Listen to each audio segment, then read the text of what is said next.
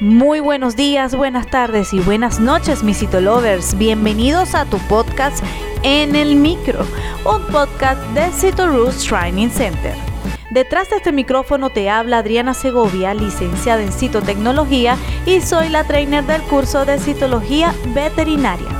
El día de hoy hablaremos de un tema muy importante y que en el mundo de la bacteriología lo manejamos a diario. Estamos hablando de las bacterias gram negativas. Así que comencemos. Bienvenidos a En el Micro, un podcast de Citorus Training Center.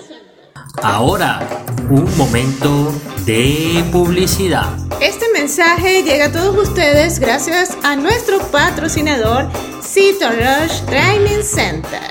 A lo largo de tu vida, tú eres lo que aprendes, lo que compartes, lo que te esfuerzas, lo que sueñas, lo que te apasiona, lo que te inspira. Cito Rush TC es tu plataforma de educación a distancia, la marca de un citolover de corazón. Sigamos aprendiendo juntos. Las bacterias gram negativas son de gran importancia clínica porque estas están asociadas a una serie de patologías muy comunes como son las infecciones intestinales, las infecciones urinarias, la meningitis y las enfermedades de transmisión sexual. ¿Cómo sabemos si la bacteria que quiero diferenciar es una bacteria gram negativa? Pues vamos a aplicar la coloración de gram recordando que las bacterias que tienen mayor cantidad de peptidoglicano son gram positivas y estas se van a teñir de color violeta. Al contrario de las bacterias gram negativas que tienen menos cantidad de peptidoglicano y por lo tanto se van a teñir con safranina y por esto adquieren una tonalidad roja rosada. La estructura de la pared celular de las bacterias gram negativas es más compleja desde el punto de vista estructural y químico.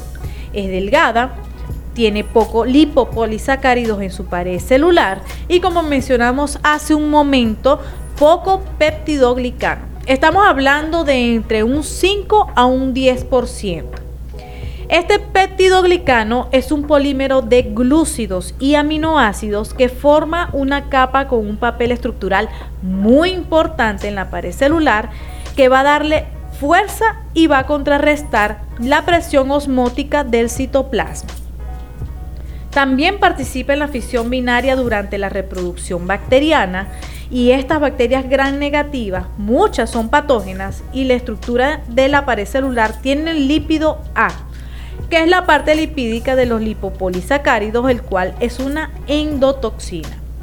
Este es capaz de estimular la respuesta del sistema inmunitario generando una reacción tóxica, el cual es responsable de muchos de los efectos patógenos como es la respuesta inflamatoria y la fiebre.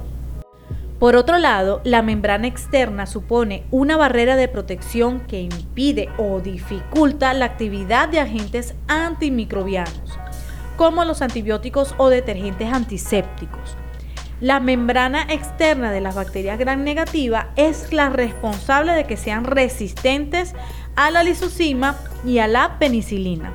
No obstante, hay disponibles antibióticos contra estas bacterias, como por ejemplo la estreptomicina o la ampicilina.